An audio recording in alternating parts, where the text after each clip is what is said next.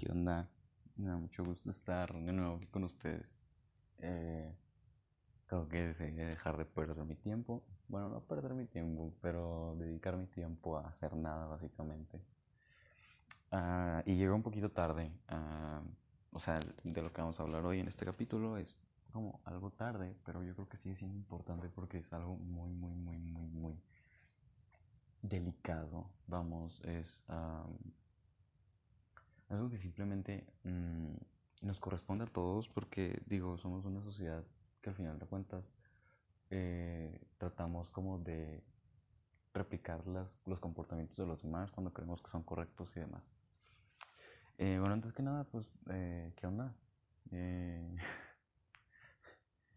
estoy muy bien, estoy muy feliz de estar con ustedes. Ya saben que trato de ser lo más como constante posible, pero Mm, a veces no se puede porque pues no hay ideas o, o, no tanto no hay ideas, o sea, las ideas están ahí. De hecho, este capítulo lo había grabado antes, pero no me gustó por alguna razón. Eh, no me gustó cómo desarrollé porque siento que me fui mucho por, por las ramas, no pude este, ser muy muy conciso con lo que quería decir y creo que mm, hablé, hablé de muchas cosas de las cuales no tenía como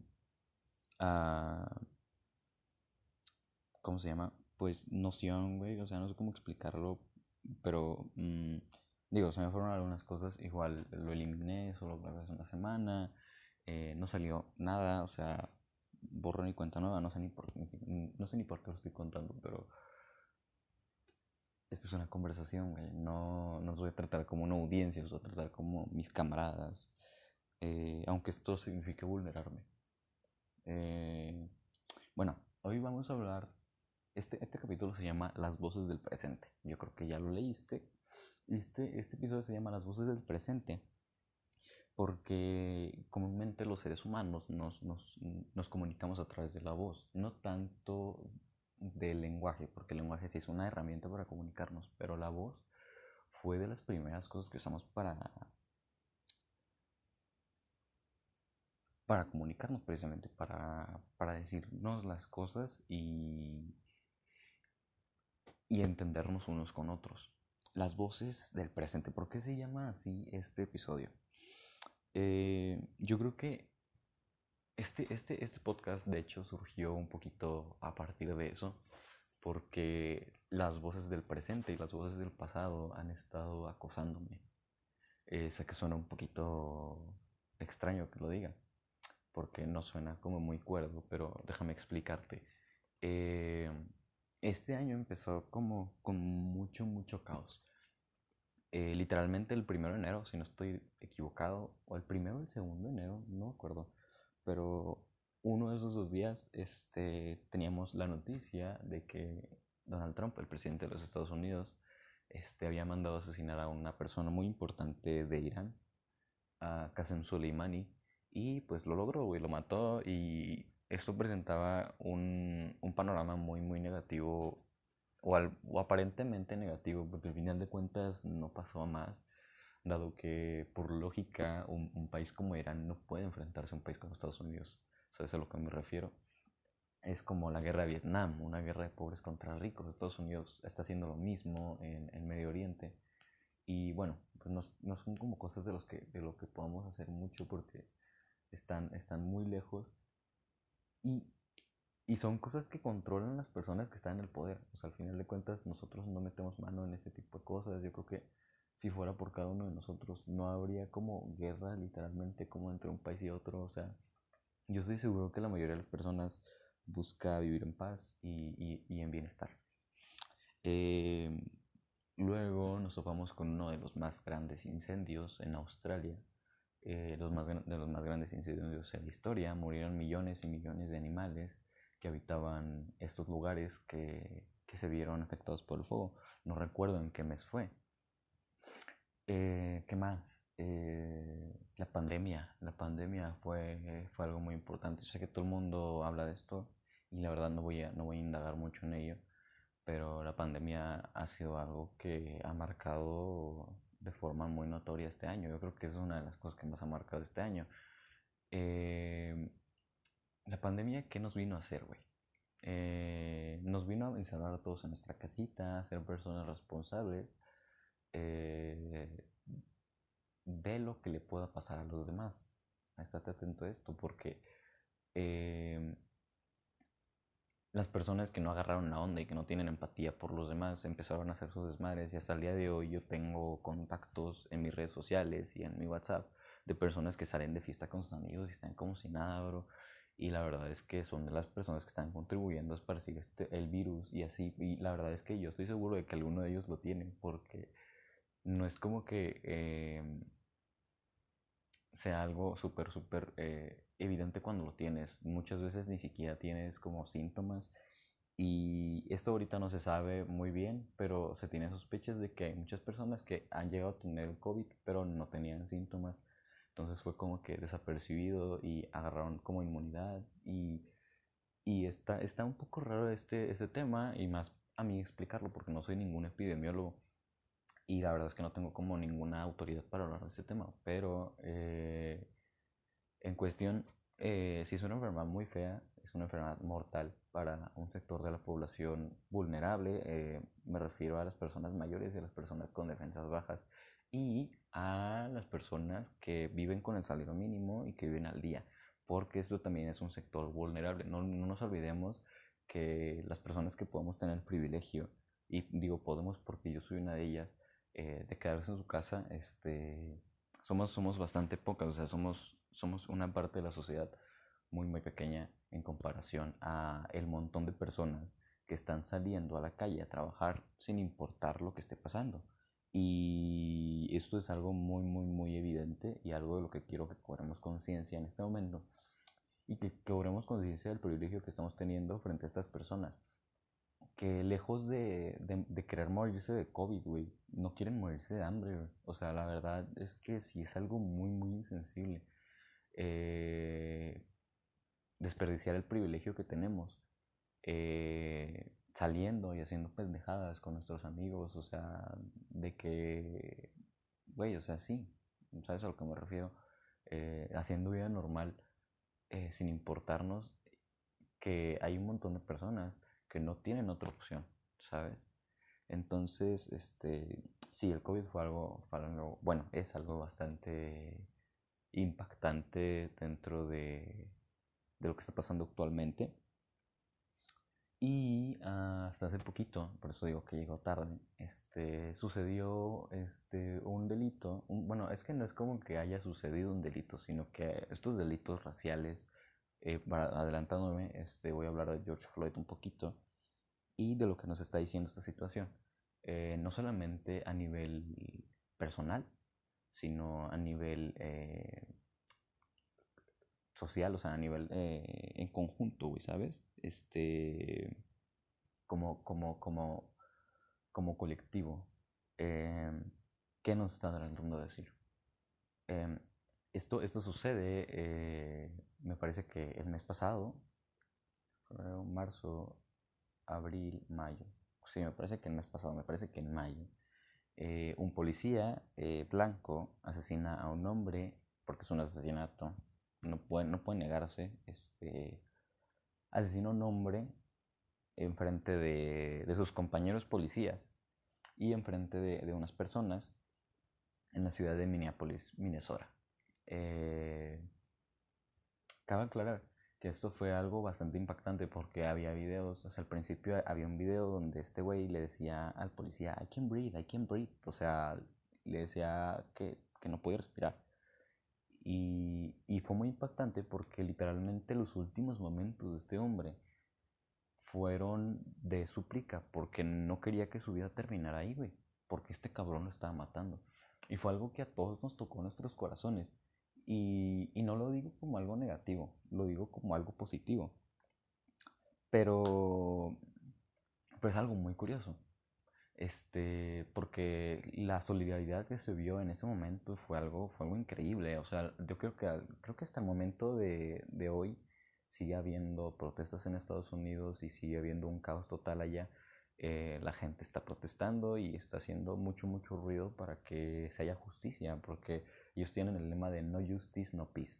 Si no hay justicia, no hay paz. Y, esto debería ser un lema, yo creo, para, para todos los conjuntos de todos los conjuntos sociales del mundo. Porque si no nos defendemos nosotros de estas personas, de esta élite criminal, eh, nadie nos va a defender. O sea, ¿qué nos está diciendo el, el caso George Floyd? Nos está diciendo que el sistema se protege a sí mismo. El sistema no protege a, los, los, que forman parte del el, sistema se protege a sí mismo. Y esto no solamente sucede en Estados Unidos, y es precisamente a lo que voy. Estoy usando esto de George Floyd porque es algo que a todos les tocó el corazón y, y se me hace algo muy, muy, muy hipócrita eh, yo creo que es parte, es parte de, de, este, de este episodio ser, ser muy, muy, muy, muy tajante y, molesto para algunas personas. Y eso es lo que busco. Si te hago enojar, créeme que ese era, ese era mi, mi propósito. Si tú te sientes que te queda lo que, lo que voy a decir, es totalmente mi propósito.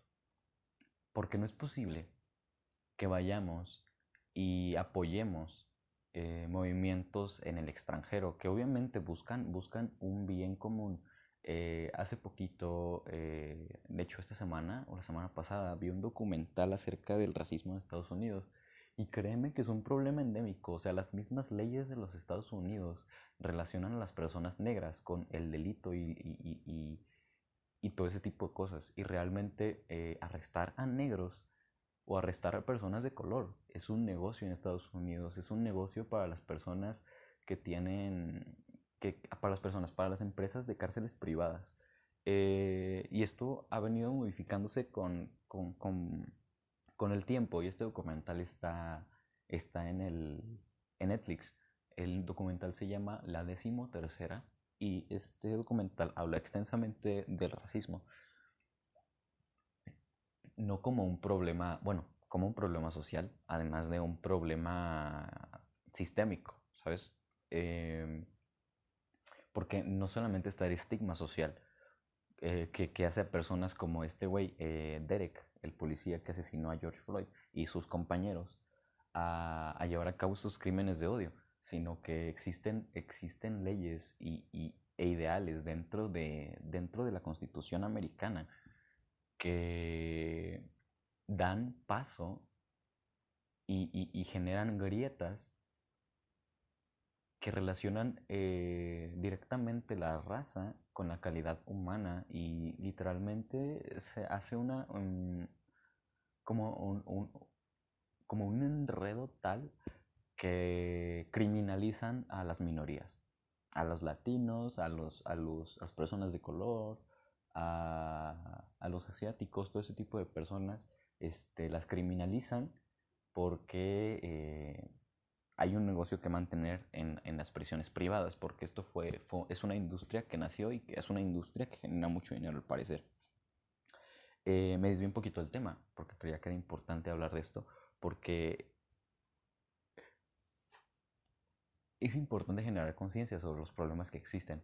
Y con esto no quiero decir que estoy menospreciando la, los, los fines de, de, los movimientos en Estados Unidos, pero vamos, no es mi país, güey. Yo tengo hermanos viviendo allá, eh, pero no es mi país, yo no vivo allá y la verdad es que prefiero mil veces morirme aquí por pelear por lo que tenga que pelear que irme allá y vivir en el primer mundo, en la comunidad, eh, sin ninguna preocupación y, y, y, triunfar en el sistema. Porque tener éxito, tener éxito en este sistema no es difícil, güey. Te hacen pensar que es bien complicado tener dinero y tener una casa y tener carros bonitos. Pero si tenemos como presidente de la mayor potencia, bueno, ex mayor potencia mundial, que es Donald Trump, un güey que te dice que te inyectes Lysol para que se te quite el coronavirus. O sea, déjame decirte que para ser presidente no necesitas mucho. No necesitas ser un superdotado, güey. Para ser obediente y seguir lo que el sistema te dictamina y, llegar al éxito, no está difícil, güey. O sea, no, eres, no eres una, una, una, eminencia por llegar a ese punto. Ahora, si vienes desde abajo y llegas ahí, yo creo que es, es de admirar de todas formas porque yo creo que la... la ¿Cómo se dice? El contraste que existe de, de, llegar, de, llegar al privilegio y subir, o sea, es muy, muy sencillo, pero llegar desde abajo es, es diferente, pero al final de cuentas eh, no requieres, eh, digamos, eh, un intelecto sumamente excepcional. no requieres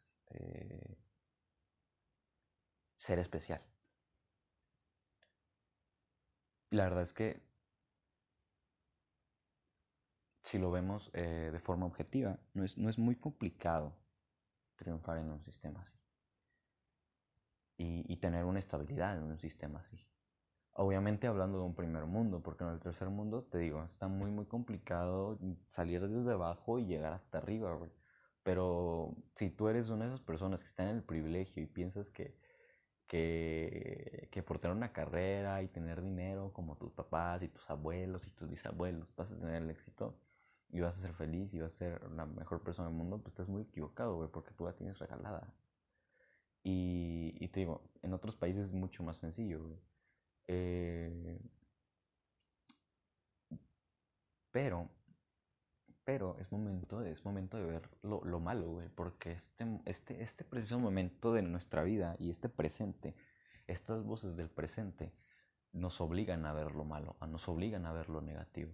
Entonces, eh, lo de George Floyd desencadenó mm, una serie de eventos, no solamente en el país, eh, creo que, o sea, hablando un poquito encima, este, se, se empezaron a revelar como relaciones que tenía Jeffrey Epstein con personas dentro del poder de hecho, Netflix sacó a un documental de Jeffrey Epstein. Para los que no saben, Jeffrey Epstein es un...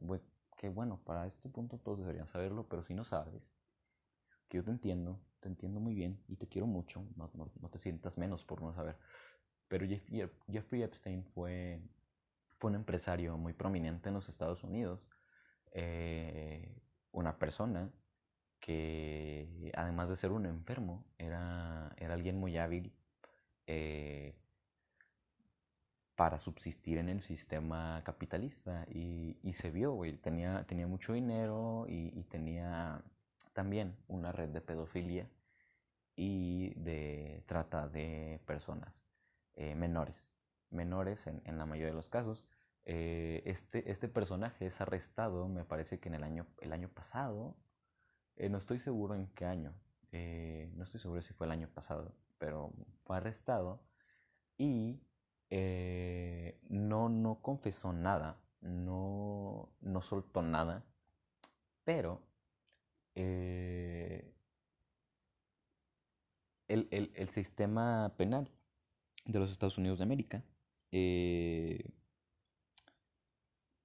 puso en, cuestión la salud mental de Jeffrey Epstein eh, creo que había indicios de que quería suicidarse, cosas así.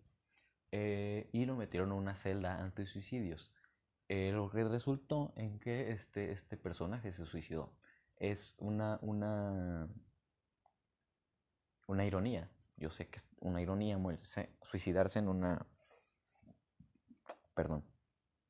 Yo sé que es una ironía suicidarse en una celda anti-suicidios pero la mayoría de las teorías sugieren que no fue un suicidio, sino que fue un asesinato, porque evidentemente estas celdas son antisuicidios. Y, y pues no, la verdad es que es muy complicado. Eh, los guardias supuestamente quedaron dormidos, entonces eh, un grupo de hackers sacó una información que relacionaba directamente a Donald Trump con, con Jeffrey Epstein y con su asesinato para que este, no revelara información de la, de la red de pedofilia que, tenían, porque precisamente este año para Donald Trump es, es un año muy complicado, eh, no solamente para Donald Trump, me refiero a la política gringa, porque es un, un, un, año de elecciones. Entonces ya saben lo que significa un año de elecciones, güey. Este güey lo que quiere es tener otros cuatro años en el poder, porque ya, ya viene como la, este, las, las nuevas o sea, en Estados Unidos se hace, se hace esto. Eh, un presidente tiene la, la, oportunidad de reelegirse una vez. Eh, un presidente dura cuatro años. Entonces, cuando terminan esos cuatro años, tiene la oportunidad de reelegirse. Si se reelige, dura ocho años un mandato. Si no se reelige, este, pues ahí termina, güey, dura cuatro años. Eh, y después de eso, pues ya no tiene oportunidad de reelegirse otra vez. Eh, entonces, ahorita ya van cuatro años de que Donald Trump eh, ascendió, ascendió al poder. Y este, pues este año son, son elecciones. Y este, este güey quería, pues básicamente mantener oculto este tipo de información y para no mancharse. Pero ahorita es un todo un caos y la verdad es que a no ser que un milagro pase o que de verdad eh, la mayoría ignorante de los Estados Unidos, porque hay dos Américas y esto se habla, se habla muy poco. Hay, hay una América que, que, que busca el progreso, que son las personas que están protestando, no solamente como a los que les corresponde protestar, que son a las personas de color, que son los oprimidos, sino los blancos, eh, las personas que de su privilegio tratan de ayudar y, tratan de darle voz a estas personas que por mucho, mucho tiempo han sido calladas y han sido calladas por el mismo sistema que, supuestamente les está dando la libertad. ¿Sabes a eso es a lo que me refiero? Entonces, este, está esta América y está la, la América redneck, que son personas que viven en ranchos, en casas muy separadas, muy conservadores, racistas, clasistas, y, y no se diga, güey. Esto, esto es una gran parte de Estados Unidos y este, estos son como los atisbos de tercer mundo dentro de esta gran nación que, que ha sabido prosperar. Eh, pero que al final de cuentas siguen ahí. Y al final de cuentas son los que pusieron a Donald Trump en el poder. Y al final de cuentas son los que les corresponde eh, mantener a Donald Trump en, dentro del poder. Porque este simio que tienen como presidente los gringos eh, simplemente refleja la mayoría de los gringos, güey. O sea, no es como que no es como que queramos engañarnos, güey. También aquí nuestro presidente, este viejito, eh, representa una, una, gran parte de la, de la sociedad mexicana y, y, la verdad es que sí, güey. O sea, hay, hay, un, hay un nivel de estupidez y ignorancia increíble, increíble dentro de la política y le, la sociedad, la sociedad bueno, más bien la política es una, reflexión de la sociedad como tal. Y los líderes que tenemos son un reflejo literalmente de, eso. Entonces, pues pónganse a pensar. Eh, volviendo al tema eh, principal. Eh, aquí, viene, aquí viene lo fuerte. Y aquí viene cuando te digo hipócrita y te digo que que cuando ves este tipo de problemas, que sí son, sí son importantes sociales, yo creo que le estoy dando la, suficiente importancia dentro de esta parte del, episodio, eh, pero que no son de tu país. O sea, eso, eso se me hace muy, muy ilógico y, digo, me, he tratado de informar un poquito acerca de lo que está pasando en el exterior para poder compararlo un poquito con lo que pasa aquí. Aquí tenemos una, una cultura de odio muy, muy, muy, muy, muy, muy, muy, muy, muy, muy normalizada, muy normalizada una cultura de odio hacia lo diferente, una cultura de odio hacia, hacia lo que sale del ordinario, eh, una cultura de odio a la comunidad LGBTIQ, una cultura de odio a los indígenas. Eh, o sea, cuando digo los indígenas me refiero a, a las personas que, que, que, forman parte de una etnia indígena, o sea, nativos indígenas, güey. Eh, son racistas, porque sí, sí tenemos personas afrodescendientes aquí en México, güey, no nos hagamos pendejos. Hay gente que, que, que, que, es de color aquí en México y tenemos mexicanos que son negros, no nos hagamos idiotas. Y siempre tenemos esta maña, y en especial, especialmente las personas del privilegio. Yo soy alguien blanco, de, de familia conservadora, eh, eh, educado cristianamente, ¿cómo, llamarlo? eh, sí, o sea, muy, muy, muy, muy, muy tradicional todo, todo el rollo, la verdad.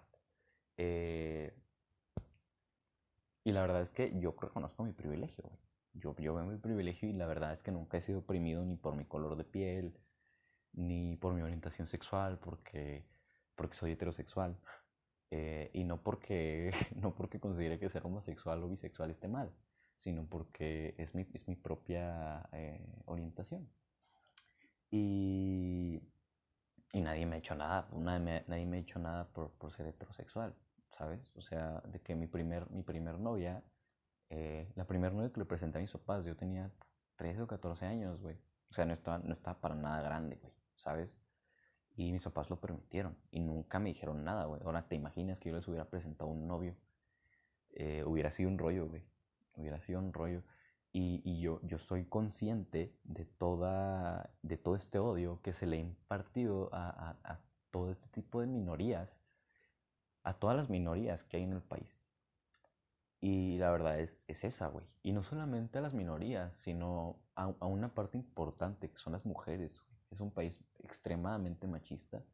Y digo extremadamente machista porque personalmente soy alguien machista. O sea, no puedo negar que soy machista, tengo actitudes machistas y es muy difícil eh, de construir el machismo totalmente. Es un proceso, claro que es un proceso, pero de construir el machismo es, es, es un proceso más de desacostumbrarte a, a cómo... A, a cómo percibes a las mujeres, a cómo percibes eh, tu relación con ellas y su valor como personas.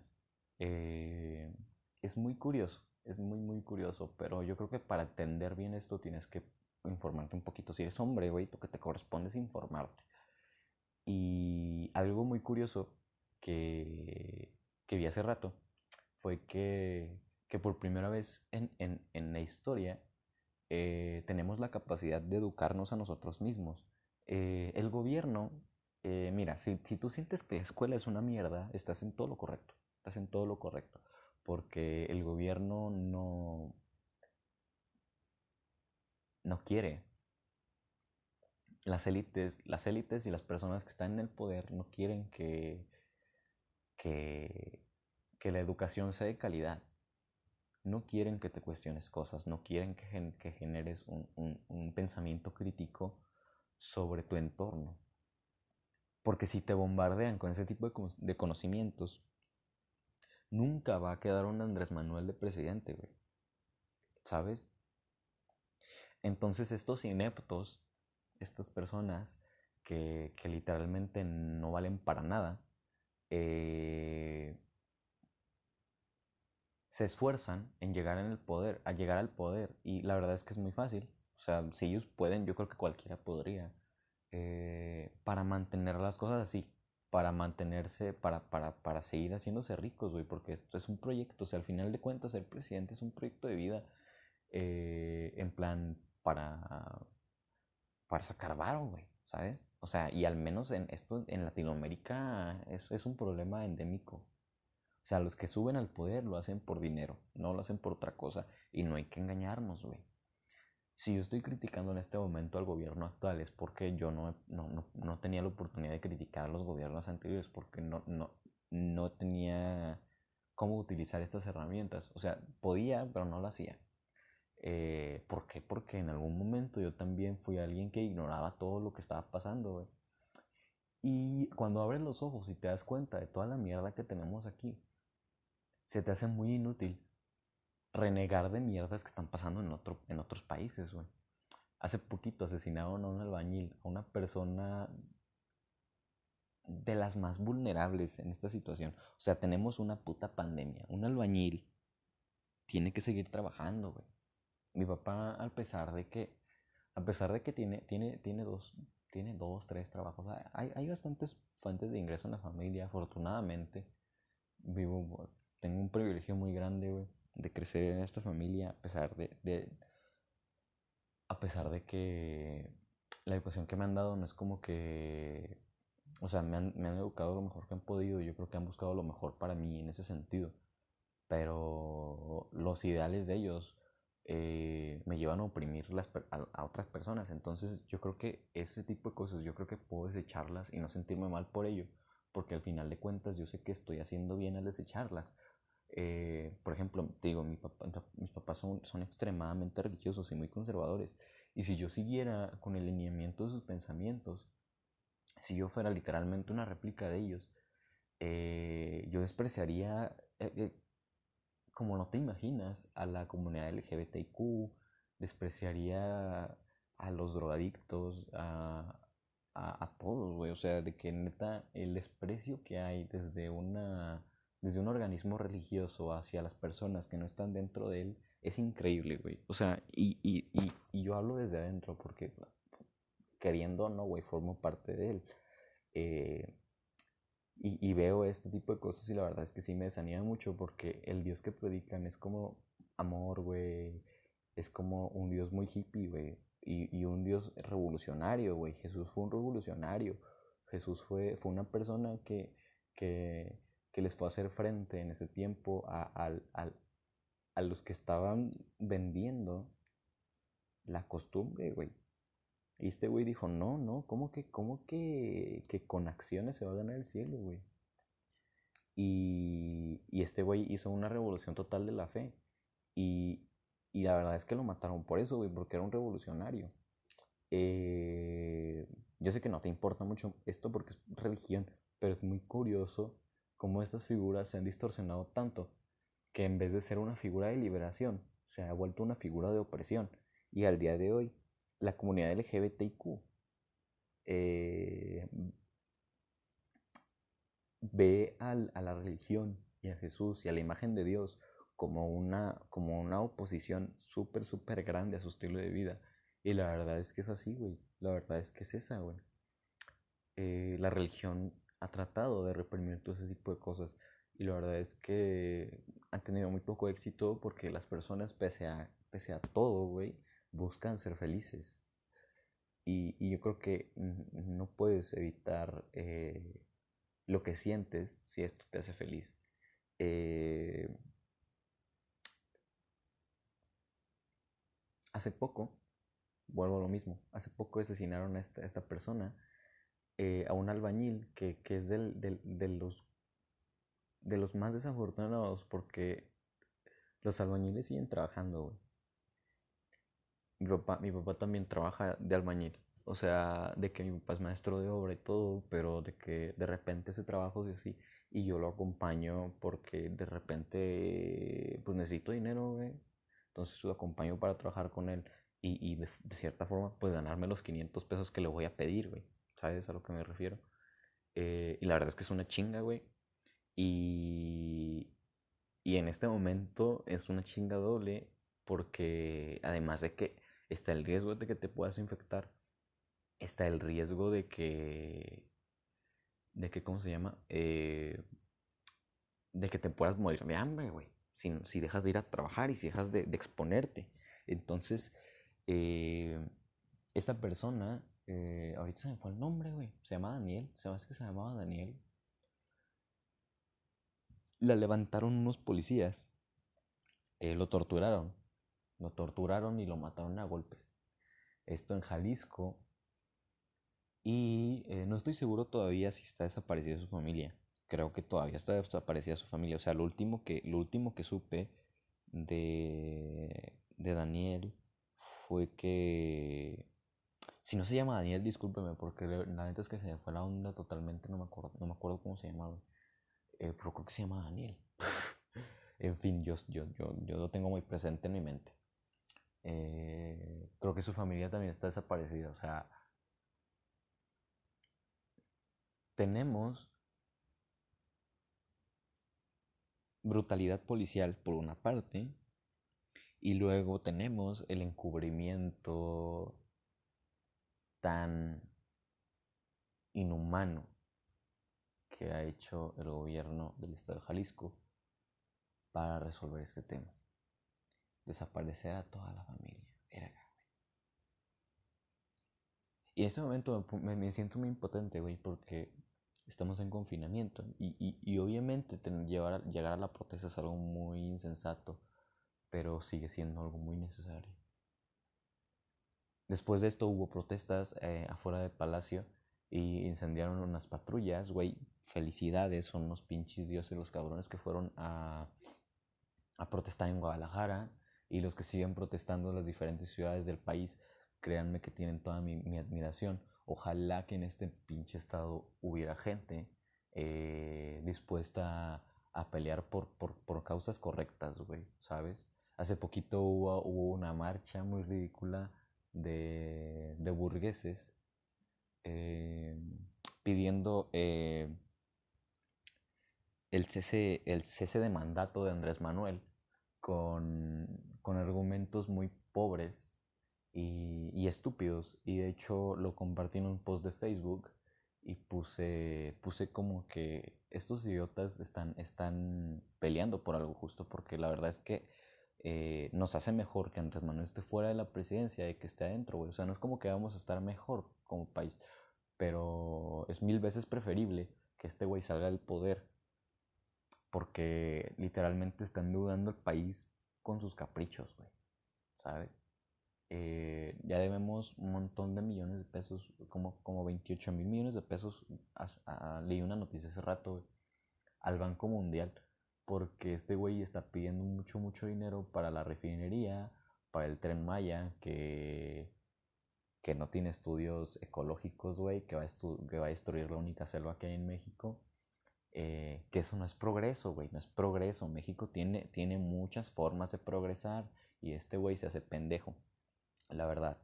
Eh, tenemos el tren Maya y tenemos el aeropuerto que se espera que no vaya a ser, eh, o sea, que no, que no se va a poder utilizar. O sea, todo esto es un puto desperdicio de dinero.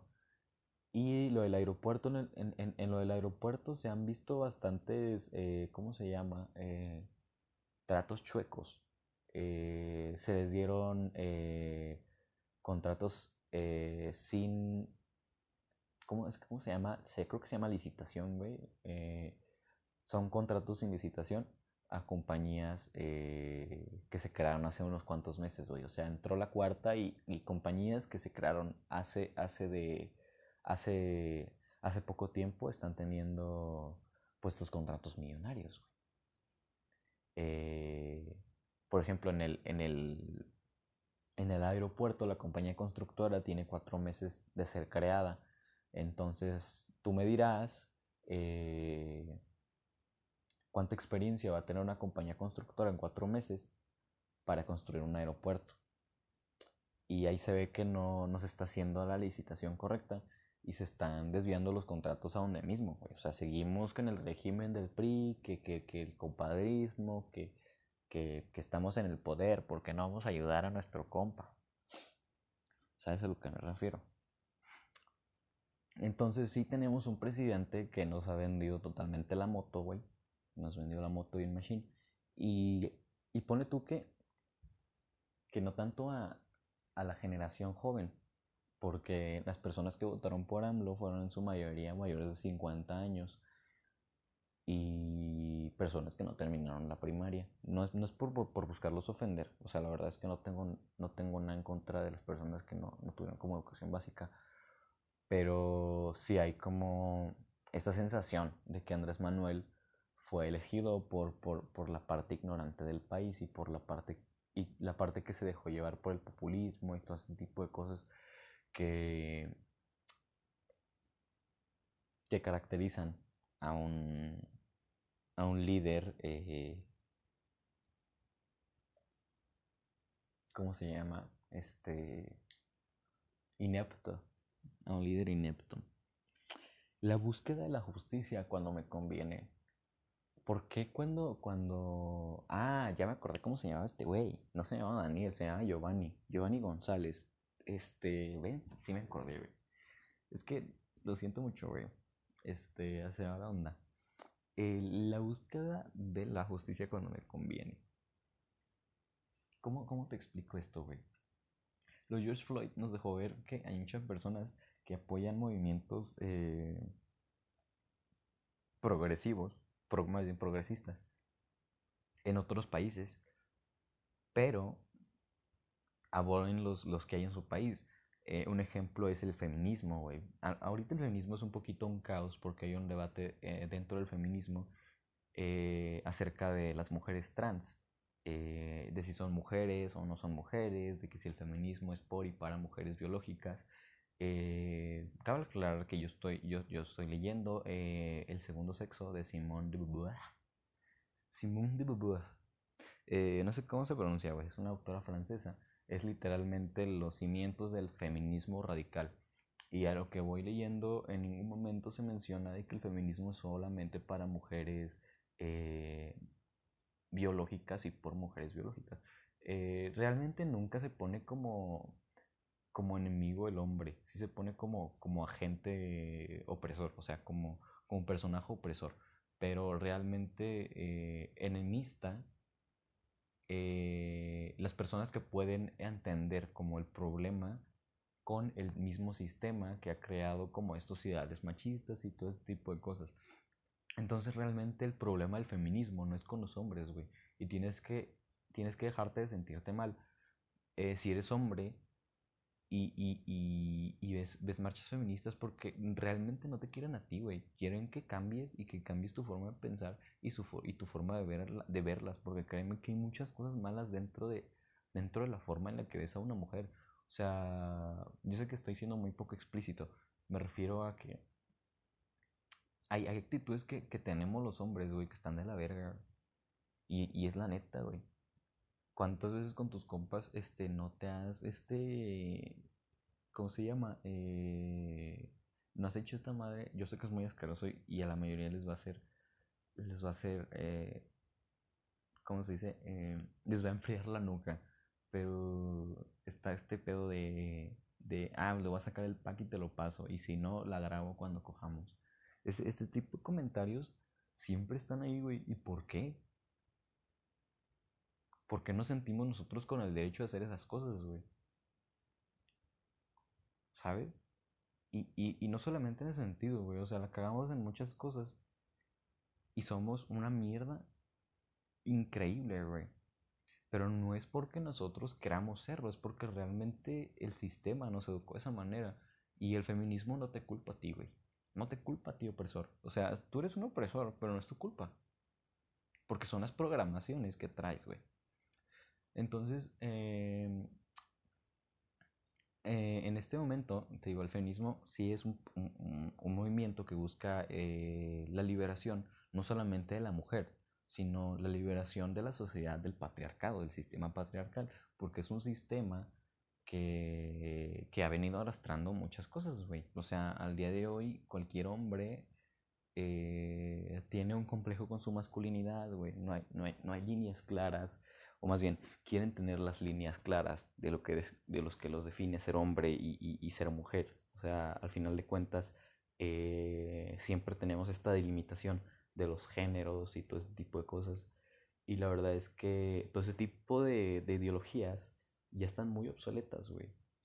El género es algo que nos ha limitado más de lo que nos ha aportado, güey. Yo, yo no me siento menos hombre cuando uso vestido. Yo no me siento menos hombre cuando, cuando uso medias de red, güey.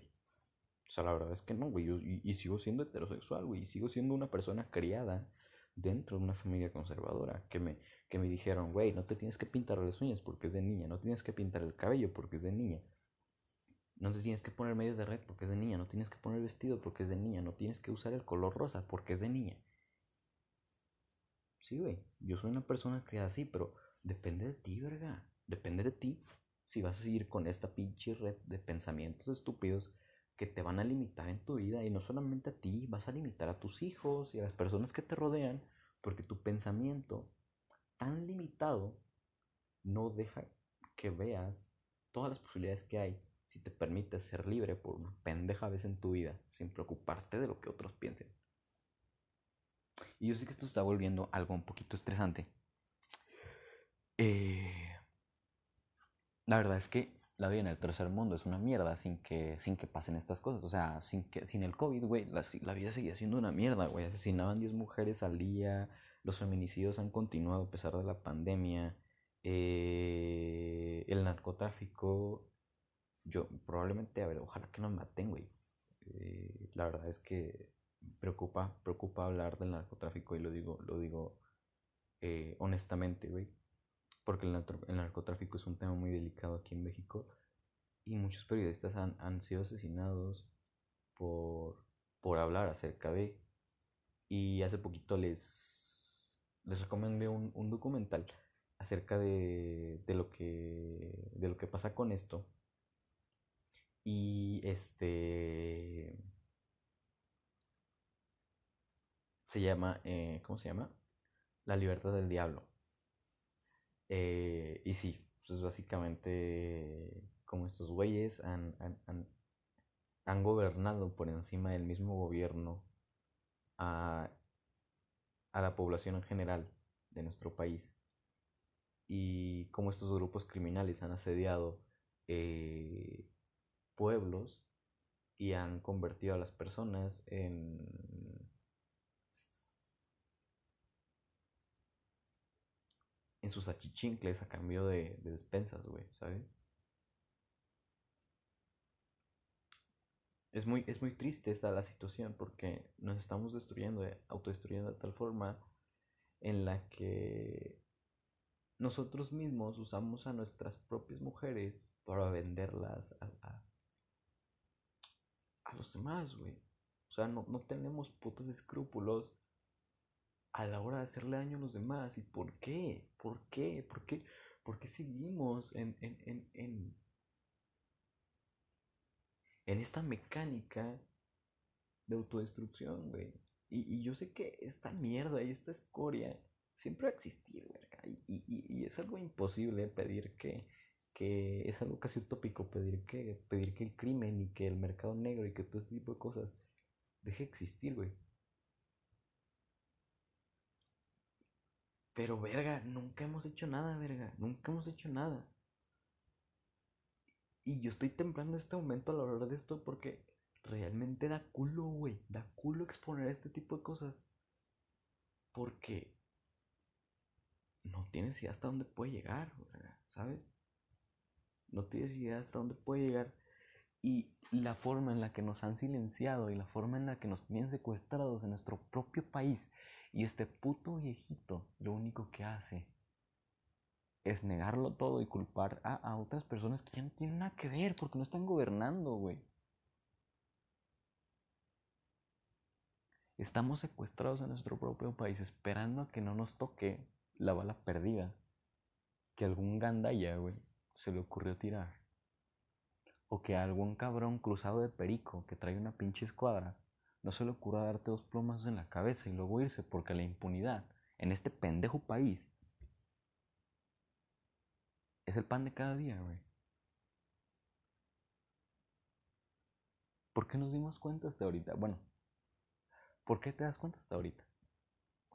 Yo no me incluyo porque yo traigo esto desde hace tiempo.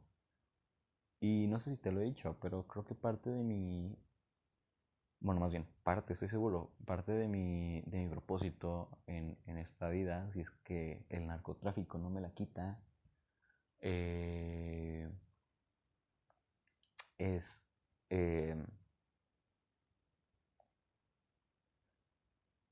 generar una revolución intelectual. Eh, yo sé que da mucha flojera evolucionar, porque evolucionar significa que tienes que cambiar tus costumbres, que tienes que cambiar tu forma de mierda de pensar. Y, da mucha flojera, güey, dedicarse a uno mismo y de construir lo que estás haciendo mal. Da mucha flojera, güey. Y está mucho mejor seguir los caminos que te han marcado de siempre. Y, y seguir con los mismos ideales que oprimen a los demás. Y después morirte bien tranquilo, güey con una casa, con, con, con, con un salario pues eh, modesto, pero, pero lo suficiente como para que puedas comer la, mayor, la mayoría de los días. Eh, para que termines eh, todo traqueteado por los años y años de trabajo a los que el mismo sistema te ha obligado a, hacer. La verdad es que somos esclavos. Somos esclavos eh, dentro de todo este entramado de, de poder y, parece que no podemos hacer mucho, güey. Parece que no podemos hacer mucho.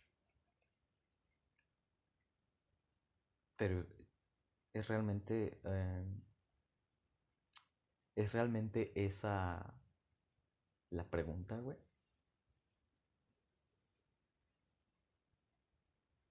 Porque verga, güey, como, nación hemos hecho muchas cosas grandes.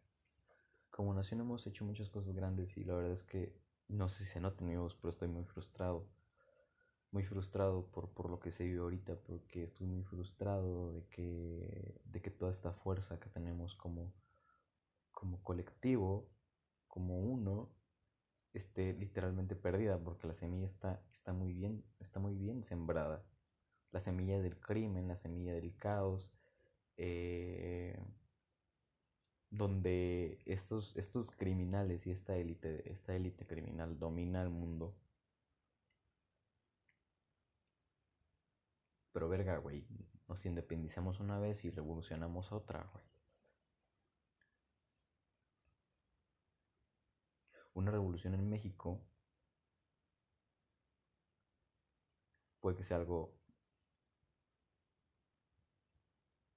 necesario cierta, de, cierta forma, güey.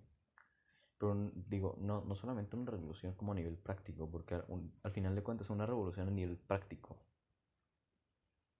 sino una revolución a nivel intelectual es inútil, güey. Porque la misma mentalidad pendeja de hacerle daño a los demás por tu propio bien, por, por, por tu propio, por tu propia necesidad de alzarte dentro de, dentro de este entramado social tan asqueroso. Esa misma mentalidad sigue ahí, bro. Y la verdad es que está muy complicado simplemente quitarla de ahí. Y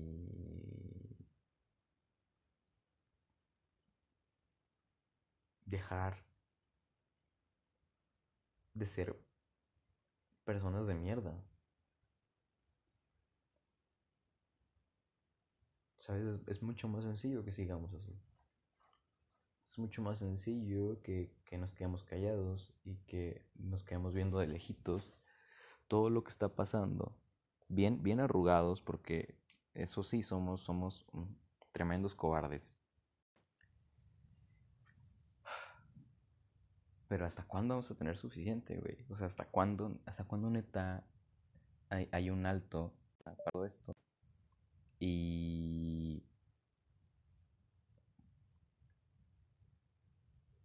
Vamos a decir, hasta aquí, hasta aquí llegué, güey. Hasta aquí peleo porque ya no tengo nada que perder. Y la verdad es que en México existen muchas, muchas realidades. O sea, yo te puedo hablar de la realidad de la, de la, de la clase media y es una realidad dura, güey. Una realidad dura.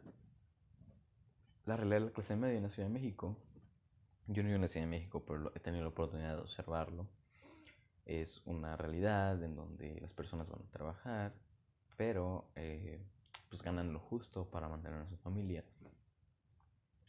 Eh, mientras se van haciendo viejos, la ven más difícil porque pues obviamente cuando estás joven puedes trabajar de una manera, pero cuando vas creciendo, eh, pues tu capacidad se ve mermada por la edad y por, por distintos factores que al final de cuentas pues no te permiten dar el 100%. Cuando las empresas ven esto, cuando tu empleador ve esto, te corre y se inventa cualquier mamada para no darte tu pensión, Entonces te quedas jodido, güey. Y, esto se da mucho y ahorita digo, no lo explico como súper, súper bien porque no soy una persona muy, muy informada acerca de ello. Pero a lo que, a lo que, a lo que he visto y, he tenido la oportunidad de, de, tener conocimiento, eh, la vida de la, de, la, de la clase media dentro del país es, es una vida muy complicada porque es una vida de estar trabajando todo el tiempo para dar una vida digna o medianamente digna a, a personas que van a vivir la misma realidad y que se va a repetir una y una y otra vez, güey. Eh, es un ciclo de nunca acabar y, y, en, y, en, y, en, algún momento yo creo que te tienes que preguntar si eso realmente es vida, güey. O, o, qué es. Y no es porque la vida no significa trabajo, güey. Sino porque nadie está realmente trabajando en lo que, en lo que, en lo que es útil, ¿sabes? En, en, en, bueno, no. O sea, él, en lo que él es útil, me refiero. No todos tenemos la oportunidad de trabajar en lo que nos gusta, ¿sabes? O sea, está, está en la verga, pero unos no tienen de otro, güey, se tienen que meter eh, a, delinquir, güey. O sea, están, están estas personas que, bueno, no es como que tengas que, ¿sabes? Hay, hay otras opciones y formas en las que, en las que no, no, dañas a los demás. Pero la verdad es que mucha de la delincuencia en el país está ocasionada literalmente porque porque no hay oportunidades, güey. Porque no hay oportunidades reales dentro de lo legal que nos puedan, vamos, como que nos puedan hacer crecer como, como, como, como lo idealizamos. Vamos. Y realmente las oportunidades aquí escasean, güey. O sea, de que yo conozco a muchas, muchas personas que han, que han egresado de universidades y el trabajo sigue siendo, sigue siendo muy difícil de encontrar y aquí en México al menos el 88%. Eh, eso creo que, sí, eso es una estadística que vi hace poco. No estoy seguro si es exactamente el 88%, pero entre, vamos, por ahí, este, más o menos ese porcentaje de las personas termina trabajando en algo para lo que no estudió, Y ahí es donde te das cuenta de que no estamos viviendo como, como en un sueño, güey. O sea, yo creo que la mayoría de nosotros estamos conscientes de que estamos viviendo en el tercer mundo, en un, en, en un país con pocas oportunidades, con pocas expectativas, eh, con mucho peligro para vivir y para salir hasta la puta calle, güey. Eh, simplemente estamos estamos siendo gobernados por una bola de criminales. Y no me refiero nada más como al, al, narcotráfico, este tipo de movimientos que, que lucran de, de, la venta de drogas y y del asesinato, del secuestro, de la trata de blancas. Me refiero a la élite, los que están en el poder, porque al final de cuentas, ¿quién liberó, quién liberó al hijo del Chapo, güey? No lo liberó el mismo gobierno, güey. No lo liberó, no lo liberaron ellos, güey, cuando vieron que les armaron un desmadre. Ellos alegan que han vencido la impunidad, pero la impunidad la están generando ellos, güey nosotros vemos estas cosas y, de repente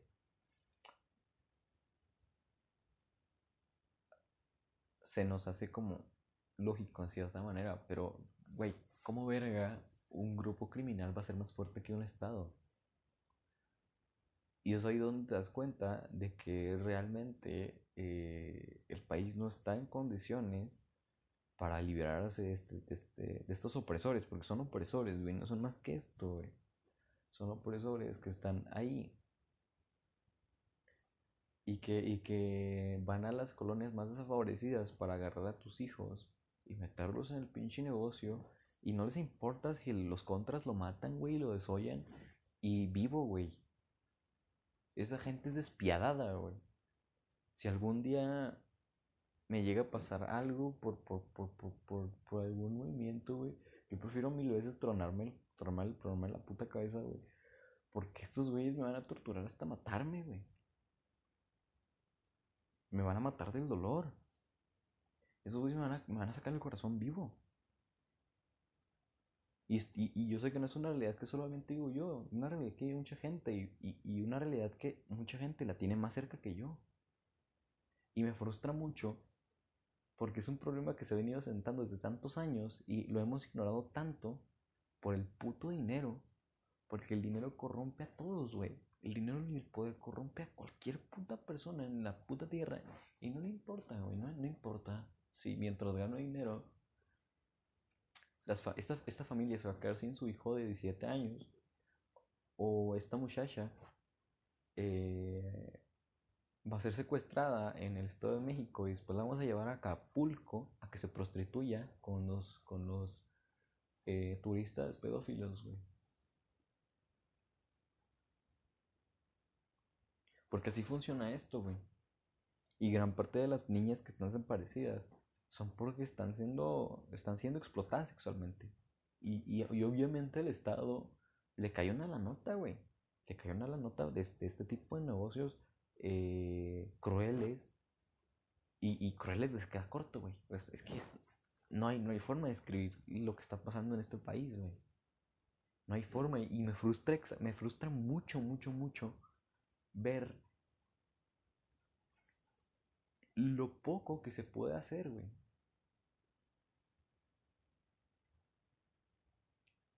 Porque no solamente tenemos este tipo de problemas, tenemos una, una sociedad que se ha conformado estos problemas. Y que por esta misma conformidad no ha buscado cuestionar la realidad. Entonces cuando no cuestionas tu entorno, cuando no cuestionas tu realidad, ¿qué, qué esperas, güey? ¿Va a haber un cambio realmente? ¿Cuándo? Nos están matando, güey, nos están matando y nos están haciendo mierda uno a uno, güey. No les importamos, no les importamos a nadie. Ni la policía, ni el gobierno, ni hablo, ni ningún político que esté ahorita en el poder y que esté ahorita eh, en, en, en, algún partido político va a hacer algo por ti, porque toda esa gente le vale un huevo, güey. A toda esa gente no le importamos nada. ¿Por qué? Pues cómo que por qué, güey, somos el producto a vender.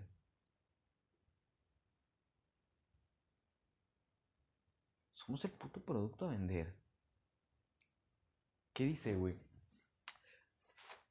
Un pinche pueblo en Oaxaca no, no, no, no, está lejos de la civilización, güey. O sea, de la civilización me refiero a que está lejos de pueblos más grandes.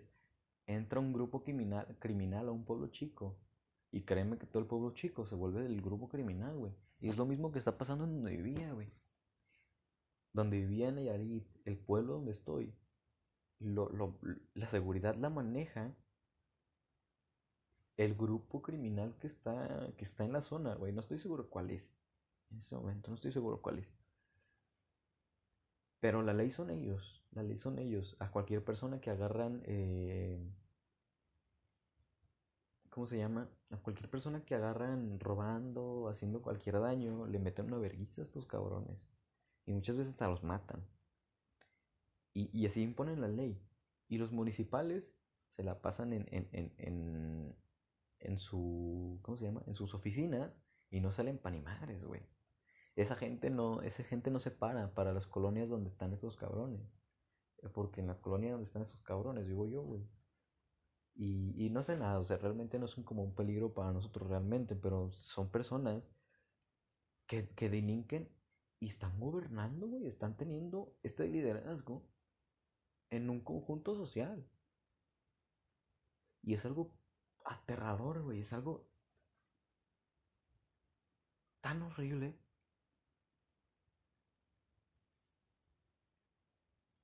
Porque las, las consecuencias del narcotráfico no solamente van a traspasar a las vidas, güey, van a traspasar a las mentes y...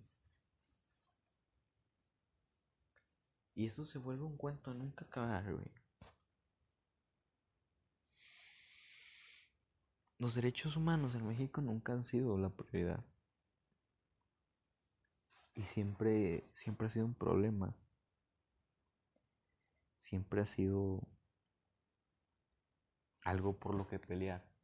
Están los 43 de Ayotzinapa que, que su, muerte lejos de ser justificada, porque sí, efectivamente eran, eran criminales, No voy a negar que eran criminales, no porque estuvieran manifestándose, porque por lo que se manifestaban no era, no era algo lógico, güey.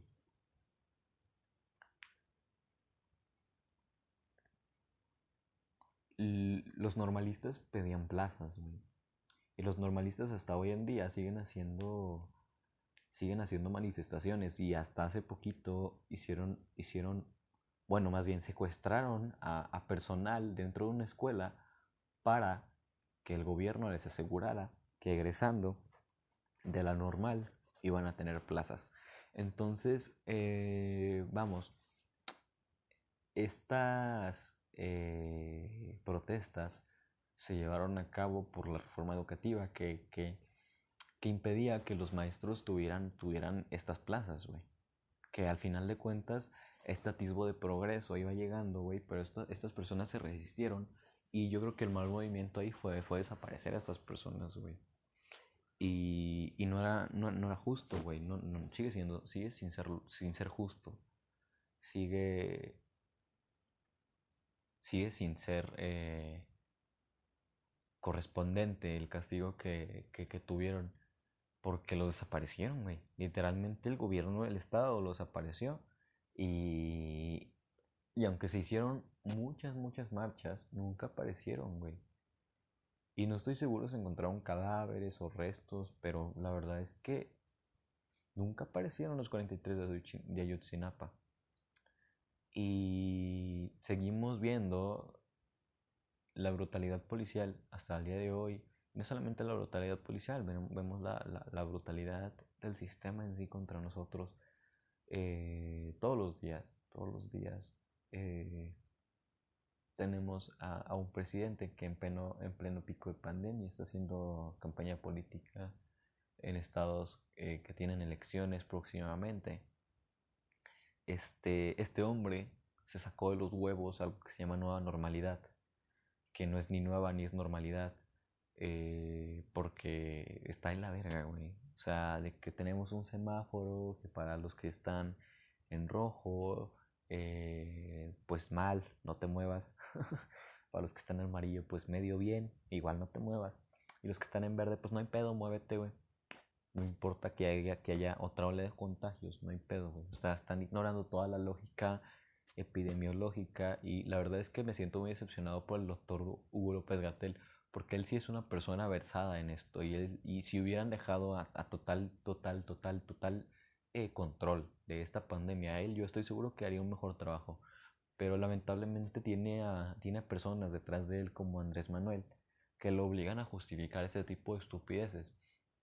Y este hombre está haciendo campaña política en, en estados que van a tener elecciones eh, próximamente para, para seguir este para seguir manteniendo a Morena dentro del poder. Y de eso se trata, güey, realmente. Porque este hombre está enfermo de poder. Este hombre tenemos viéndolo eh, muchos, muchos años. Eh, ¿Como cuántos? Como 12 años más o menos. Poquito más, como 18, güey. Eh, en la política. La verdad es que ha vivido de ser candidato por mucho, mucho tiempo. Y ha mantenido a sus hijos sin, sin hacer ni madres, güey. Sus hijos no tienen ni una licenciatura. Eh, ellos, esos güeyes viven de lo que papi AMLO, les da. Eh, y no los culpo, güey, porque si yo también, si yo tuviera un padre político y un padre que vive todo el tiempo el erario público eh, y se aprovecha de este tipo de, de, situaciones en las que él sale ganando de ser candidato, pues yo la verdad es que yo me aprovecharía de eso, güey. ¿Para qué lo niego? Porque es la mentalidad pendeja que todos traemos, güey. Y. Y vemos a este güey. Que, que, es muy, muy responsable y que realmente no le importa nada, nada, nada, nada, nada la, la, la vida humana. Y no le importa nada dar el ejemplo de una persona responsable frente a lo que estamos viviendo. Eh, no le importamos. Y yo creo que ya quedó claro, güey si no te quedó claro, pues, pues, pues no sé qué, no sé qué esperas, güey. No sé qué esperas, no sé si esperas que, que la violencia llegue a tu casita, no sé si esperas que, que algo malo tenga que pasarte para que agarres la onda de que este país no es el país que nos quieren hacer pensar que es. Porque nos quieren hacer pensar que es un país bonito, que somos gente bonita, que... Porque sí es un país bonito y que sí somos gente de calidad y todo lo que tú quieras, güey pues seguimos siendo gente pendeja, seguimos gente, siendo gente que nos autodestruimos por dinero. Seguimos teniendo esta mentalidad en, el, en, la que todo se vale por por tener unos milloncitos, güey, ahí guardados. Y es muy triste, güey. Es muy triste que el ego de estos personajes haya gobernado tanto por tanto tiempo que al día de hoy estamos viendo las consecuencias de una sociedad tan decaída y tan a lo borde del caos Bueno, no al borde del caos, porque el caos siempre existe. O sea, lo que voy es que ese tipo de cosas han pasado todo el tiempo, güey. Nada más que las hemos ignorado tantas veces. Y, he visto muchos videos, créeme que he visto muchos videos de cómo de, te da miedo vivir si, si siempre hemos tenido eh, alrededor de 29 asesinatos diarios. Y es como que, güey, se supone que tengo que conformarme a vivir con esto, güey. Y no es que le tengamos miedo de vivir. Nadie le tiene miedo de vivir. Le tenemos miedo a que no podamos vivir. A que a, a algún cabrón se le ocurra que, que, que hoy no, güey. Que hoy no, que, que, que hoy te toca hacer lo que él dice porque él es del grupo criminal en turno y él trae la escuadra. Él trae, él trae, él trae la, la 45, güey. Y si no te pones al pedo, no nada más te van a matar a ti, güey. Van a agarrar a tu familia y te van a, y, la van a matar enfrente de ti. Y después te van a torturar hasta matarte.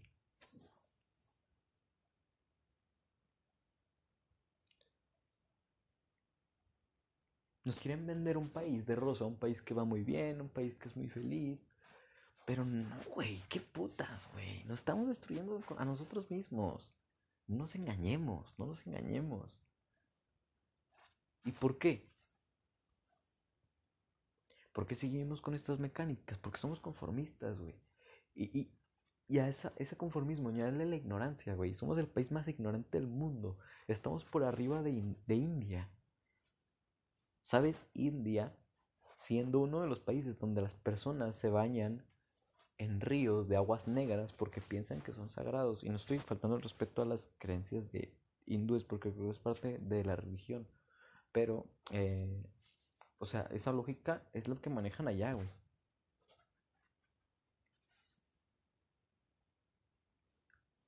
Y acá, ¿qué lógica manejamos, güey? Simón, el gobierno esparce el COVID-19 por las antenas 5G y las antenas 5G se alimentan del líquido de las rodillas, de la rodilla derecha, ¿eh? Para que agarres el pedo, güey. No vayas al doctor si tienes, si tienes fiebre, tos seca y malestar corporal. ¿No te parece absurdo también? No tenemos límites para la estupidez aquí, güey. Y déjame decirte algo, güey. Esto no es culpa de nosotros. Es culpa de que además de que nosotros estemos conformados y que, nos hayan criado para conformarnos, es que a nuestros papás también nos crearon para conformarse. Y a, nuestro, a, los, a nuestros abuelos también nos crearon para conformarse. Es parte del ciclo que se repite una y una y una y una y otra vez. Generación tras generación está siendo criada para conformarse. Este es el momento, este es el momento de que tú no te conformes, güey. Es el momento de que, de que uses la información que tienes, porque este es un momento único en la pendeja historia. Tienes información libre. Cuando estemos oprimidos totalmente, la información libre, la información real no va a existir. No va a existir, güey. No hay que esperar a llegar a ese, a ese, ese pinche punto, güey. Todavía tenemos oportunidad. Podemos salir a protestar, podemos hacer muchas cosas, güey. Pero lo primero es evolucionar uno mismo. Es revolucionar tu pinche mente. Y decir, ok, ¿qué estoy haciendo mal? ¿Qué puedo cambiar yo? Para que como conjunto, como, como, como sociedad, no nos quedemos estancados y no sigamos en la misma mecánica de autodestrucción que nos ha llevado a tanto dolor, güey.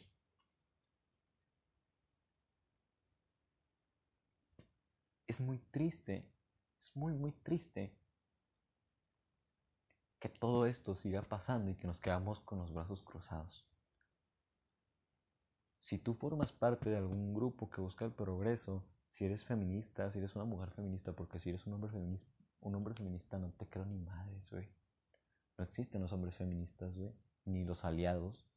Eh, existen hombres decentes. Existen personas con putos valores y con ideales, personas que se han informado. No estás mamando, güey. No eres más por ser alguien decente. Si tú eres una mujer feminista y sales a hacer marchas y, haces, haces vandalismo y todo ese tipo de cosas, y no te importa que haya desaprobación, porque hay una desaprobación social increíble, a pesar de que somos expertos en, en, en alabar movimientos que están fuera de, fuera de nuestro país, que hacen exactamente lo mismo, pero estamos listos para desacreditar los que, los que surgen en nuestro país diciendo la violencia no va a arreglar nada. Pero eso son pendejadas, güey. Son pendejadas, güey. No tienen lógica su forma de pensar. Son unos idiotas, güey.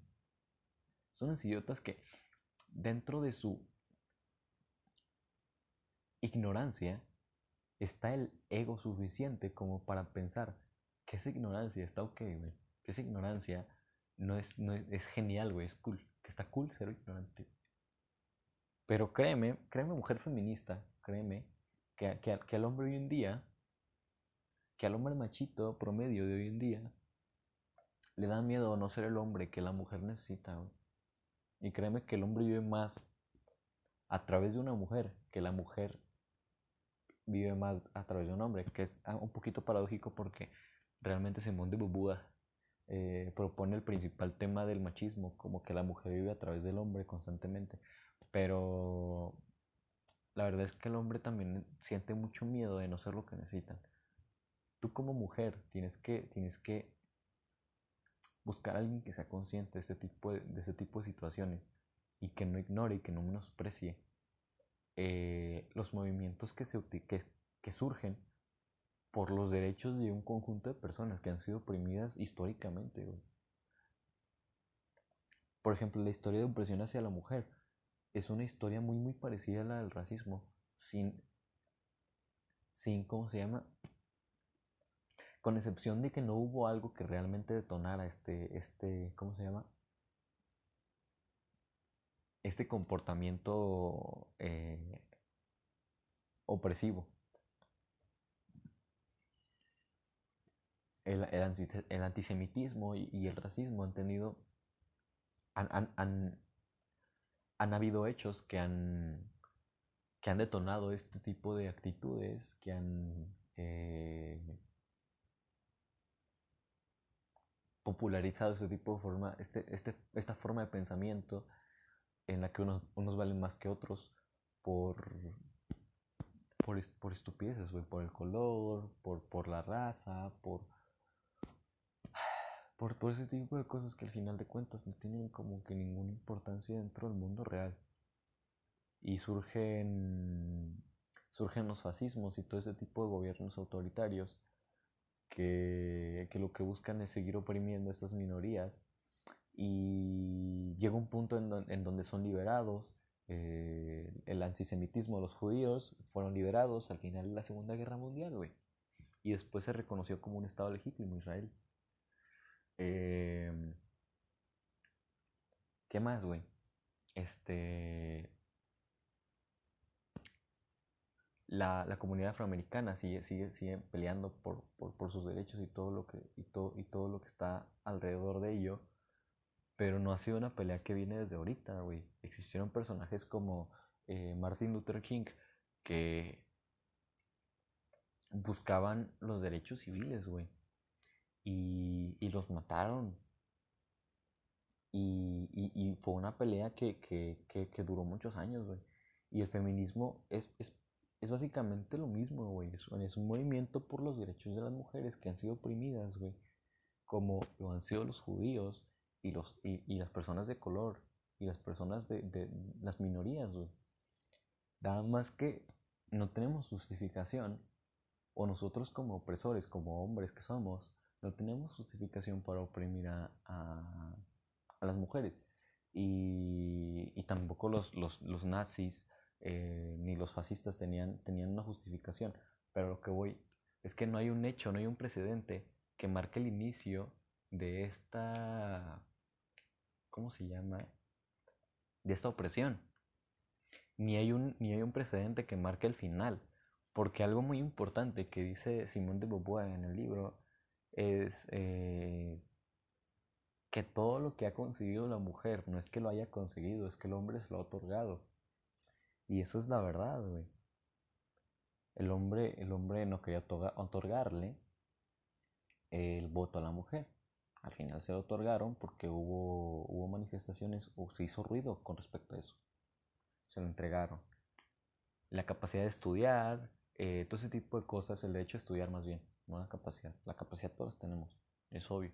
Pero el, el derecho a estudiar, eh, el derecho a, a, poder ocupar los mismos eh, cargos laborales que un hombre, todo ese tipo de cosas son cosas que han ido eh, otorgando a las mujeres el sistema hecho por hombres y para hombres. Entonces, sí es un, es un problema muy profundo, el cual no podemos despreciar. Y si tú eres una persona que desprecia este movimiento, te recomiendo mucho que leas y que te informes, Porque sé que, sé que para ti es muy difícil comprender lo que están haciendo esas personas porque no lo puedes entender. Y créeme, también lo fue, lo fue para mí, güey, lo fue para mí, fue muy, fue muy difícil comprender que los movimientos que buscan el progreso van a convertirse tarde o temprano en movimientos violentos, porque la violencia es lo único que entiende el ser humano. Y, y, al final de cuentas, la violencia es la única herramienta que tenemos al día de hoy para hacernos escuchar. Entonces, si tú, si tú formas parte de, estos, de este movimiento y, y, de cualquier otro movimiento que busque la liberación, eh, no solamente de la mujer, que busque la liberación de, de, de los indígenas, de, de, las personas de color en México, de la comunidad LGBT, todo, todo lo que busca la liberación de, de, una, de, de una minoría que, que, trata de ser, que, que el sistema trata de invisibilizar eh, pues te admiro mucho, güey. Déjame decirte que te admiro mucho y que me da mucho gusto que en tu ciudad y que en tu estado haya lo suficientemente, las suficientes personas despiertas para, para hacer algo y salir de una vez, güey. Porque en mi entorno yo veo mucho conformismo, güey. Y, y en mi entorno yo veo a, a, muchachas eh, a chicas que son feministas y que, y que entienden mucho de los ideales feministas, pero yo nunca he visto a una de ellas en una manifestación, güey. Y bueno, con excepción de la manifestación que hubo aquí, que hubo aquí pero fue, fue pacífica y, fue totalmente... Eh, fue, pues fue, fue algo muy sencillo, güey, y, y es algo de admirar igual, igualmente.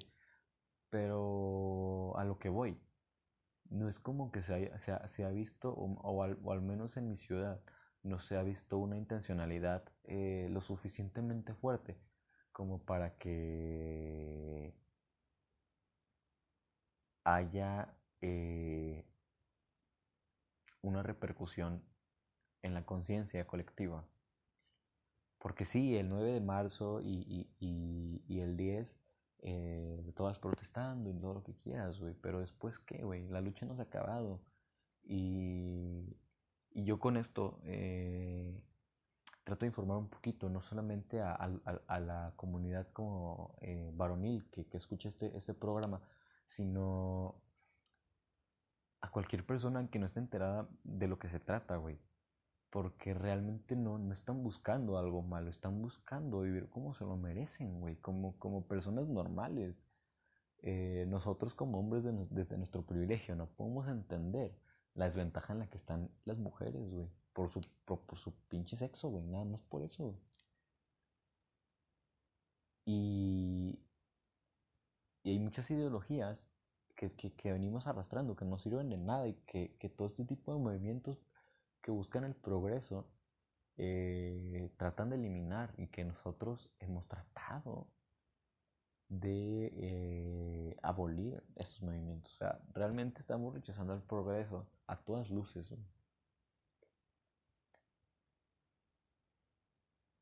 Y créeme que nunca es tarde para cambiar, güey. Si tú en este momento eh, te das cuenta de que has sido una persona de mierda, que has sido alguien racista, alguien elitista, alguien eh, machista, eh, tienes, tienes la oportunidad de cambiarme. Y créeme, te, te lo digo yo porque para mí ha sido muy difícil Y para mí fue muy difícil en el momento en el que me di cuenta que yo era una persona de mierda. Y, y no fue hace mucho, güey. O sea, de que tiene muy poquito, güey. Tiene muy poquito. El momento en el que yo me di cuenta de que era una persona de mierda, me costó aceptarlo, güey. Y yo decía, no, güey, es que ¿cómo, cómo vergas yo, yo voy a ser alguien malo, güey? ¿Cómo que lo que estoy haciendo está afectando a tantas personas, güey? ¿Cómo que mi, mi, mi, mi comportamiento perpetúa actitudes de opresión hacia cierto grupo de personas? Y la verdad es que no te puedes hacer una idea hasta que empatizas y te das cuenta de que tu privilegio nunca te va a dejar ver lo que realmente están pasando esas personas, güey. Entonces, por favor, por favor, si te da curiosidad como todo este tema, güey, eh, investiga un poquillo, güey. Investiga, te va a hacer muy bien investigar. La, lo que te dicen en la escuela no es, no es la verdad absoluta. Si no quieres quedarte con esto, investiga por tu cuenta, edúcate a ti mismo. Por favor, haz algo. No, no hay que quedarnos eh, sin evolucionar nuestras mentes. Hay que revolucionar nuestras mentes y, y tarde o temprano la revolución va a llegar. Y, y puede que las cosas vayan a ser difíciles al principio, pero yo creo que es muy cliché, güey, pero si todos juntos trabajamos por algo y si todos juntos trabajamos en nosotros mismos para para tener conciencia de lo que realmente está sucediendo podemos hacer algo grande y, y los cambios grandes empiezan con uno mismo, güey. Es, es, muy cliché que lo diga, güey, pero es la verdad. Es la verdad. Y no, no es el momento para ser tibios, güey. No es el momento para que digas, ah, güey, es que sí está mal, güey, pero pues está bien chido vivir de esta manera y, y, y todo eso. No, güey. Necesitamos personas que realmente busquen el cambio. Que, que, que no, no el cambio, güey. Eh, que busquen la reconstrucción de la sociedad. Porque es una sociedad que se autodestruye, güey. Entonces necesitamos reconstruirla. ¿Cómo vamos a reconstruir? Con conocimiento. No hay, no hay más, no hay más. No hay otra, güey. No hay otra puta sopa, güey. O con conocimiento. O nunca va a hacerse nada, güey. Y el conocimiento se lo vamos a tener que meter a vergazos, güey. Si es, si es. si es posible. Entonces en este momento quiero convocar a cualquier persona que, que, que tenga ganas de, hacer algo, que, que, quiere decirle algo al mundo, güey. Que lo hagas, güey. Te invito a hacerlo. Te invito a que si tú tienes ganas de, de quejarte de algo, eh, lo hagas. Y que lo hagas a tu modo, güey. Si, si tú te dedicas a cantar, si tú te dedicas a escribir, si tú te dedicas a... Eh, ¿Cómo se llama? A producir, a cualquier cosa, güey. Tú puedes usar el arte, puedes usar eh, cualquier forma de expresión para hacer ruido. Y ahorita lo que necesitamos es hacer ruido. Y, y se apreciaría mucho, güey. Sería muy valiente de tu parte que hicieras algo, no solamente por ti y por nosotros, por los que somos el futuro de este país, sino por las futuras generaciones yo probablemente no voy a tener hijos, güey, pero chance y tú sí, güey. Chance y tu compa sí, güey. Entonces, piensa un poquito en los demás, güey. Piensa un poquito en los demás y te voy a dejar con esta frase, güey, que vi eh, en, una, en, una, en, unas fotos eh, de una marcha feminista que me llamó mucho la atención. Eh, y no tiene mucho que ver con la marcha feminista, güey. Literalmente era, era, era algo muy, muy coloquial y fue algo muy, muy profundo y muy sencillo.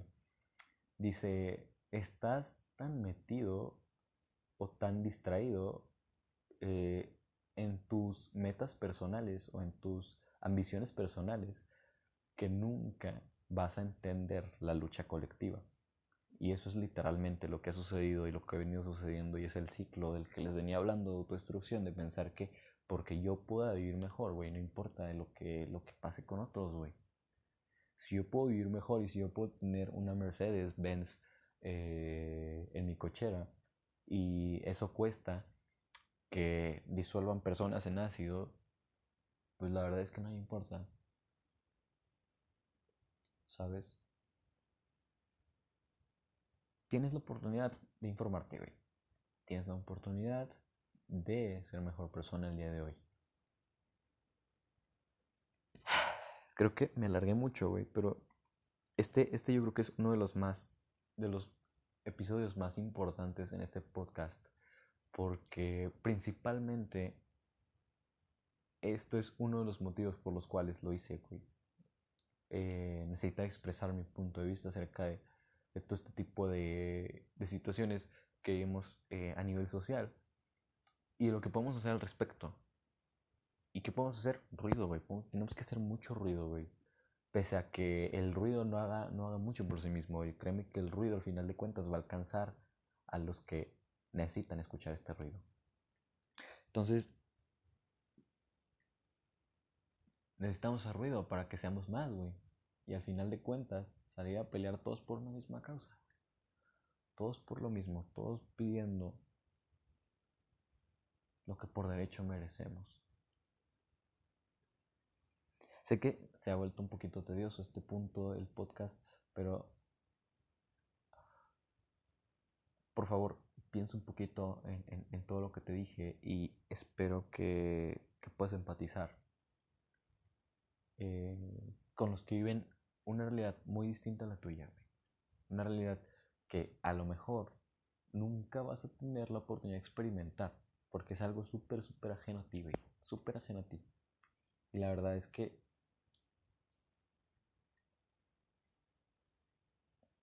ni siquiera podemos imaginarnos lo que se siente, güey. No podemos, güey. Ni siquiera eso. Entonces lo, lo, único que podemos hacer es tratar de ser mejores, güey. Y... Y no chingarle más las situaciones a estas personas que sí la tienen más culera, güey. La tienen más culera que tú, güey. Y la tienen más culera que yo. Y es seguro que hay gente que todavía tiene más, más culera, güey. O sea, dale gracias, dale, dale gracias al, cielo que no naciste en Veracruz, güey. Que en Veracruz la gente no va al cine, al cine porque tiene miedo de que le den los plomazos. Y está de la verga. Sé que vamos a terminar un poquito bajoneados, pero pues no voy a permitir que esto pase así. Eh, vamos con la recomendación, Brodis, eh, de, este capítulo. Yo sé que en los dos últimos episodios no hay recomendación, o creo que en el último nada más, eh, no estoy seguro si en el penúltimo, pero me fijé en la descripción del, del episodio y no estaba. Pero en este episodio les voy a recomendar eh, una banda que se llama MacPay Es una banda eh, costarricense, me parece. Sí, es de Costa Rica, güey. Es una banda muy buena. Ha venido en. Vino, creo que vino el año pasado. En el estado, estuvo en el Estado de México. Eh, y es una banda muy, muy buena, güey. Tocan muy bien. es de mis bandas favoritas probablemente ya la, ya, la hayas escuchado, pero sigue, sigue siendo una banda underground. O sea, de que todavía cuenta como banda underground. Entonces, eh, te la recomiendo mucho, espero que te guste, güey. Y eh, la verdad es que en estos días no he visto muchas películas, güey. Eh, le dedico mucho tiempo al Call of Duty, como ven, güey. Le dedico mucho tiempo a Call of Duty eh, al, Warzone, al, al, al, de consola, güey. Le dedico mucho tiempo y, y, la verdad es que no, no he tenido chance de ver películas. Pero eh, últimamente he estado muy emocionado con una serie que están sacando que se llama Snowpiercer. esta serie está, o sea, no, sé, no estoy seguro 100% si está el mismo director de Parasite, que es Bon Joon-ho, creo que se, se llama. Eh, no estoy seguro si, si, es el mismo director, pero eh, está basada en la película Parasite. Eh, más, más, más, que nada por el contraste que hay. Esta, esta serie, pues, para explicártela así rápido, este, es, de, es de un tren. O sea, se cuenta que en el mundo hay una guerra que, que calienta mucho el mundo. Entonces, que el mundo está tan caliente que los científicos eh, buscan eh, una manera de, de, enfriar el mundo. Entonces, ¿qué pasa? Lo enfrían tanto que el mundo se congela. sí, ya sé, güey.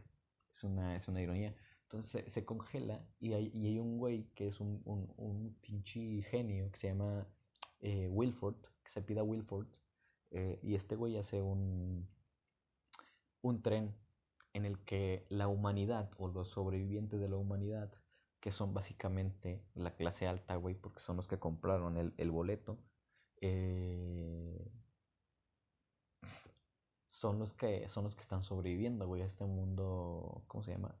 Eh, a este mundo frío, güey, a este mundo en el que ya no se puede vivir. Entonces, en este mismo tren en el que, en el que aborda la clase, güey, eh, aborda también los que no tienen nada, güey, los despojados, se meten de, se meten de contrabando, güey. Y este, literalmente quedan en la cola, güey. O sea, al final del tren, ellos se quedan ahí. Entonces, este, este tren lleva siete años viajando y eh, al pasar los años han habido insurrecciones eh, por parte de los de la cola hacia los del norte del tren porque está dividido en clases o están todavía siguen las mismas clases sociales, o sea, están al borde de la extinción humana y y sigue habiendo clases, está la tercera, la segunda y la primera clase. O sea, obviamente la primera clase es los que tienen más dinero, los de la segunda menos, los de la tercera menos y los de la cola son los despojados. O sea, este contraste siempre tenemos que tenerlo en cuenta al ver esta serie, porque es algo de lo que se, de lo que se, no se habla mucho, pero eh, es un argumento muy importante dentro de la serie. Y eh, bueno, es una serie muy buena, güey, está muy bien hecha, o sea, a nivel fotográfico es, es una maravilla, güey, o sea, de verdad. Eh, verla, verla es un goce, güey. Eh, las actuaciones son son preciosas, güey. O sea, ¿qué te voy a decir? Es, es pura calidad, es pura calidad. Eh, yo sé que esta, esta vez es una serie y la verdad es que no, no pensaba eh, recomendarles nada, pero esto es lo que he visto últimamente, güey. Entonces, este, pues, ¿por qué dejarlos así, güey? La verdad. Eh, bueno, esto, esto fue todo por, por el episodio de hoy. Creo que quedó un, episodio muy, muy largo, güey. Muy largo. Eh, si estás de aquí, pues un chingo de gracias por, por, por llegar hasta acá. Porque la verdad es que está bien largo, largo, largo, largo. O sea, yo sé que me voy por las ramas muy, muy constantemente. Pero ese tipo de temas los considero muy importantes. Y los considero muy importantes porque no solamente son las voces del presente, sino que estas voces del presente a su vez se van a convertir en las voces del futuro. Y lo único que nos queda es hacer que este presente no sea no se convierta en un futuro peor. Y con esto me despido. Espero que, que, pueda, que, pues, que puedan escucharme pronto, güey. Y ojalá que te haya gustado tanto como a mí. Eh, ya saben que este, este podcast lo pueden encontrar en otras plataformas como Google Podcast, eh, Anchor, eh, ¿qué más? Eh, ¿Cuál otra plataforma, bro? Anchor.